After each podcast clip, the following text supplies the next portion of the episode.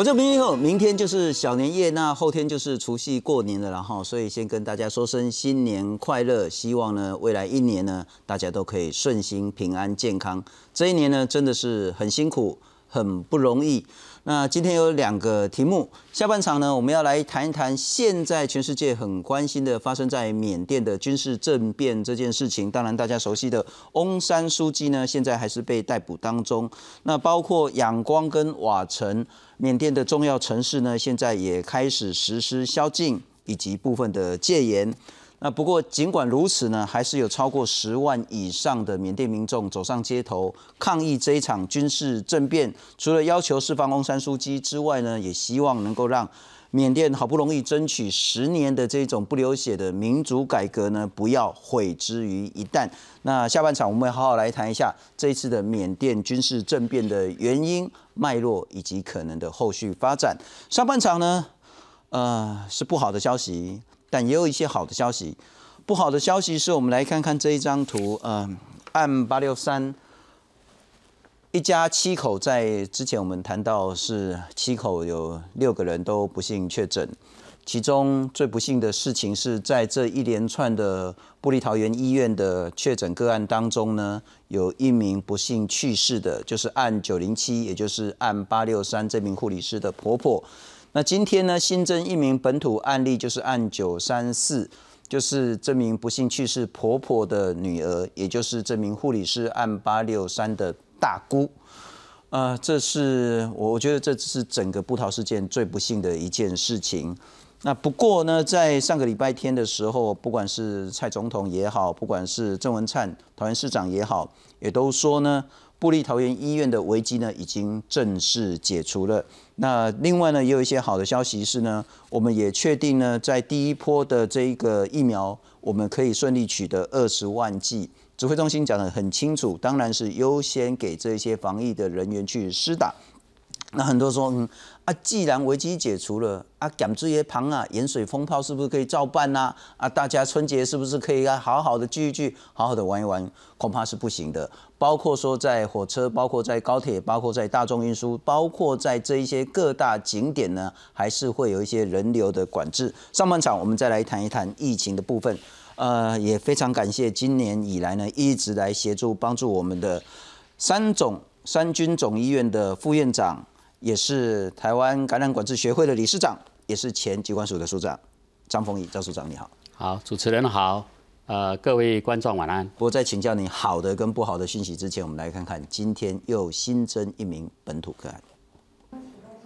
国内新冠肺炎再添一名本土病例，按九三四为本国籍五十多岁女性，也是按八六三布桃医院护理师的大姑，因为先前被框列为按八六四九零七九零九及九一零的接触者，因此从今年一月十九号起进行居家隔离，期间曾经接受五次裁剪，皆为阴性。不过她曾经出现发烧、鼻涕倒流等情形，后来因为自觉已经无症状，申请外出奔丧，第六次裁剪才确诊，使得按八六三护理师一家。七口全部都染疫，他的 CD 值是十七了哈，那应该还是算是比较早期的一个个案。二月七号事实上是有有出现短暂的这个呃发烧、鼻涕倒流的现象，那。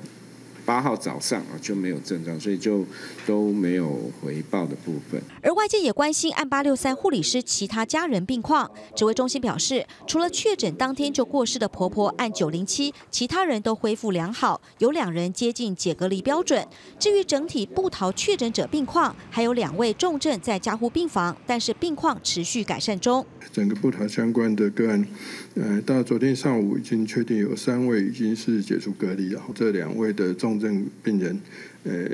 到昨天为止，他的情况也是持续在改善当中。指挥中心强调，布桃医院清零计划实施后，经过评估，该院及社区感染风险降低，因此宣布北北桃地区所辖医院从二月十号周三起回归现行陪探病机制，也就是住院病人之陪病者仍以一名为原则，访客探病每天固定一时段，而且每名住院病人每次最多以两名访客为原则，医院可以视情形调整。不过，还是建议民众尽量以视讯或电话方式替代实地探视。记者赖淑明、蒋东祥特报道。不过署长先请教你，我们来看看这一个是这整个布利桃园医院的个案关联图。那红色的部分是今天确诊的案九三四，她是呢不幸去世的案九零七，这名婆婆的女儿，也是很关键的案八六三，在石壁病房的护理师。那的圣医大姑啦，哈，都是因安的阿姊啊。这个案子，不过刚庄仁祥也谈得很清楚，他 CT 值是十七。十七算是，就是病毒量还蛮大的。OK，但是这整个案子好像，如果我们再回回溯一下，案八六三是一月十四号发病，然后一月二十八号她的婆婆发病，然后二月七号，所以这整个感染过程还是会有一些警讯，对不对？这个最重要的要讲的，就是一家人。这种密切接生活在一起的密切接触的这种，呃，风险是是最高的。是，你看我们所有过去境外一路的大部分造成的这个家庭内的这种所谓的社区感染，最常见就是家庭内的，是，就是最亲近的人，啊，生活越密切在一起的人，他的风险越高。风险越高。是。不过因为按九三四，他其实很早就被隔离了啦。就是因为这都是那个关键指标的接触个案，是的，所以很早就被隔离了。尽管今天在新增一名确诊，呃，而且是按八六三七个家人里面，今天是七个全部都染疫确诊，但就整体的这个逃逸个案来看的话，似乎并没有更大的危机出现。是的，就是逃逸整体的目前整体看起来都控制住了。是，那就是把有感染的个案，目前还在隔离的这些人，或者他的密切的接触者，再继续在观察。是，哦，没有新增其他任何不明原因的了。是，因为按九三四就是今天新增的个案，年纪算算算轻，嗯，因为她婆婆年纪就比较大一点，而且婆婆有慢性病的病史。那刚刚指挥中心也谈得很清楚，按八六三除了九零七之外，其他的人恢复状况都还不错。是，因此就按九三四来讲，尽管它 CT 值是七，算是低，也就病毒量算是高，是，但其实并不会有特别高的风险，就是他个人的问题。这个还要后续再观察嘛？是，好，再观察看看这个后面的，也我们也希望他。平平顺顺的就康复嘛，是是是，但需要一点时间再看。这个是今天比较不幸的消息，是按九三四确诊，也就是按八六三这名护理师，他们全家人一家七口，七口全部确诊，其中她的婆婆按九零七已经不幸去世这件事情。那但是整体来看的话，逃一现在看起来是大概是问问题完全解除了。我们来看看。呃，整个布利桃园医院呢，现在是危机解除、清零的状况。在之前我们也报道过，当他开始全面清零的时候，就是所有相关，不管是里面的医师、护理师，乃至于外包人员，乃至于可能有接触的，通通再做检验、裁剪一次。那我们来看看二月三号到二月五号呢，包括综合大楼、护理之家，还有解隔离的人呢，做 PCR 的检查。两千六百九十个人，通通都是阴性。然后呢，再对加护病房、内科病房、急诊、门诊、公共区域呢，还有环境裁剪五百八十五支的检体，SARS-CoV-2 的这个核酸检测，通通都是阴性。因此呢，院内持续感染的风险正式解除。然后很重要是呢，呃，逃医的员工，还有门诊、急诊的健保卡呢。自主健康管理呢，这些 mark 都该取取消掉啊，嗯啊，免得还会有那个污名化的问题。从二月十号开始，北北桃地区的这些医院呢，回归现在的探病陪病机制，陪病一个人，那固定时段可以探病，每次最多两个访客为主，那可以视情况或是个案来去做调整。也就是说，桃医跟其他医院呢没有两样了。甚至王必胜就是前进指挥所的指挥官讲得更清楚，恐怕桃医现在是全台湾最干净的医院。你能认同现在的桃医状况？呃，这样讲法应该也正确啦，因为他因为还没有一家医院通通把它清过一次，这样是对不对？是啊，但是我想经过了这一次的这个院内感染的事件，我觉得给逃医呃得到一次，也算是整个把它清理得很清楚。是，那也让我们其他医院，让我们从这中间也又在学到好多的东西。不过署长也许聊一聊啊，就是说从最关键的指标个案，就是那名住院医师是确诊，导致于这将近一个月来，全台湾是是非常非常紧张，甚至可以说是风声鹤唳。这一次究竟给我们什么样的教训？以后该怎么改？呃，这一件事情给我们的教训是，这种事情是会发生的。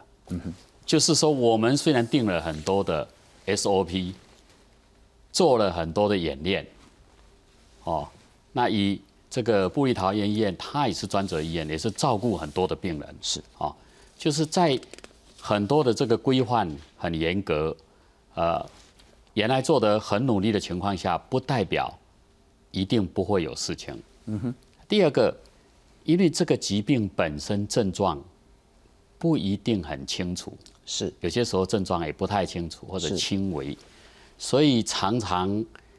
也会被忽略掉。所以医护人员的警觉性，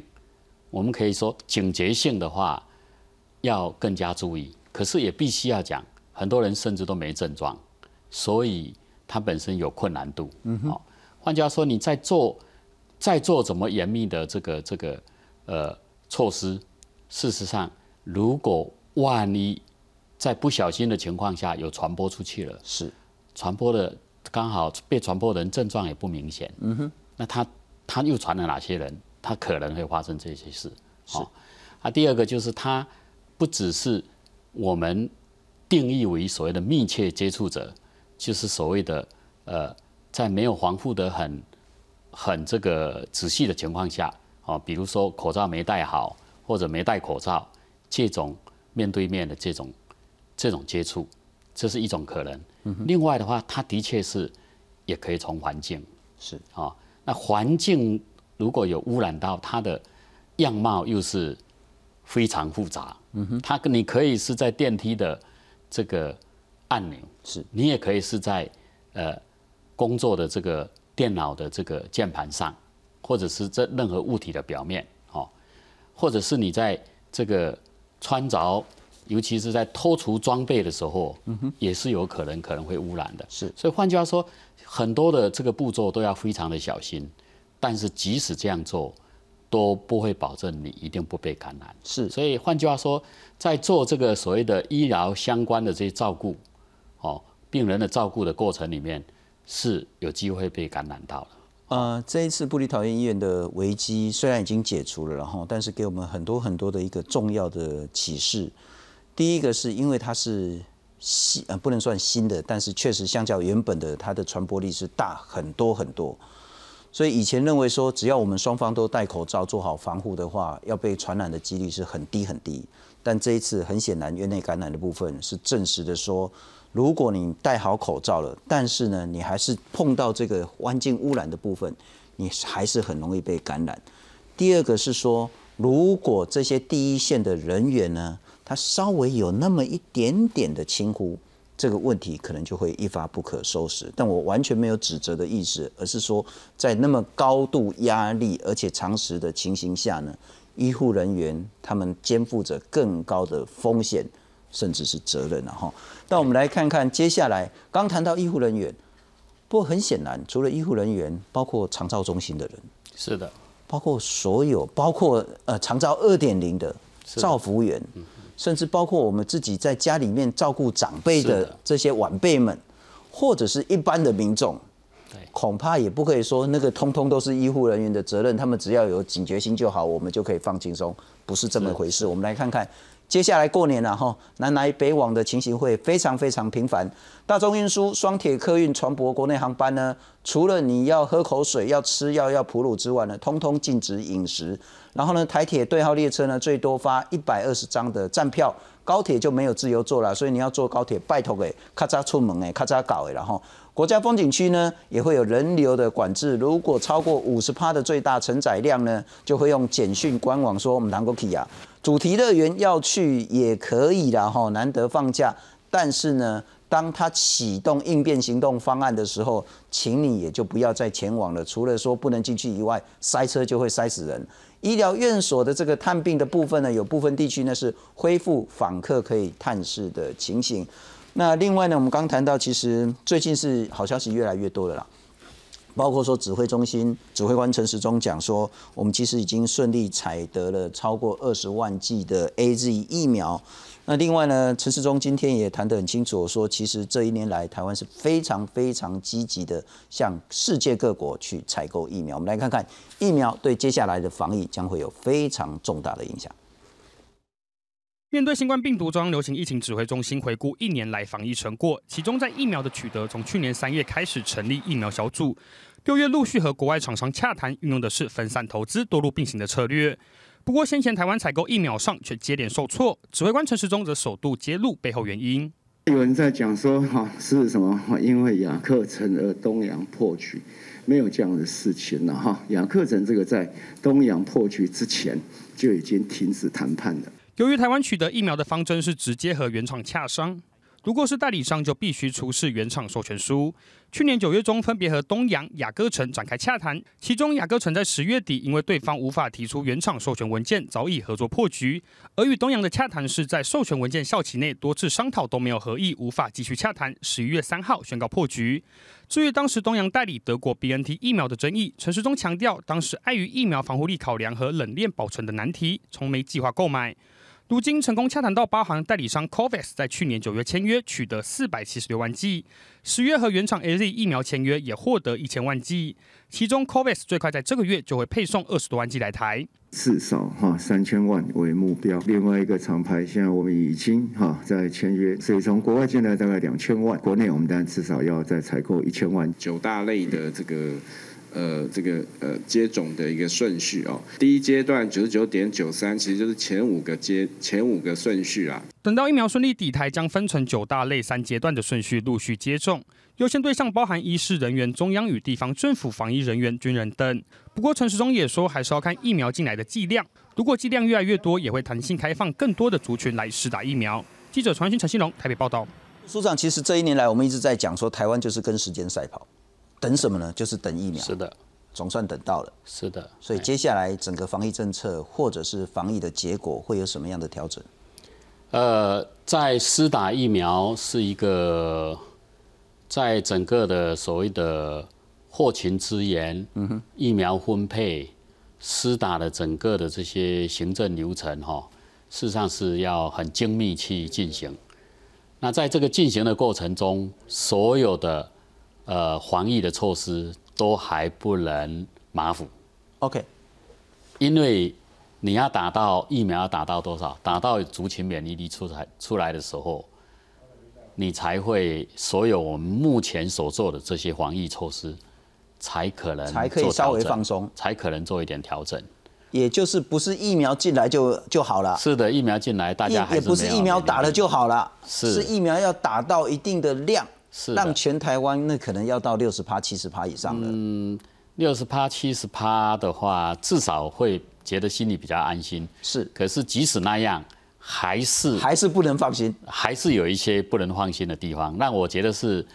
第一步骤就是先把疫苗先把它打，是打到我们要的一个目标。但是我相信，我们即使如果去购买了这个一千五五百万人的。这个分量的话，嗯哼，我相信我们应该还是会不满足那样的量，是应该还想要更多，是那更多会不会有一些机会？是不是由呃国产的疫苗有机会来做那个角色？当然，第一批就是高风险的，像是您啊，像是其他像是陈时中这一种，一定要先打嘛。是是。那打完之后，后来慢慢的像我们这一种比较低风险的，可能就是也许。国产疫苗可以补上来的时候，是的，那让大家可以一起提高这个施打率，是。让台湾整体的防护力呢，群体免疫可以达成，也许那个时候我们就可以真的说跟新冠肺炎、新冠病毒说拜拜了啦。应该百分之九十以上的这个疫苗接种率。不过也真的非常谢谢署长，这一年来真的帮我们很多很多了哈，就是在关键的时候都麻烦您来跟我们讲重要的资讯。明天有话好说，还是继续播出，但明天我们会有一个比较不一样的安排，是我们找了包括北区的指挥官黄医师，包括护理师，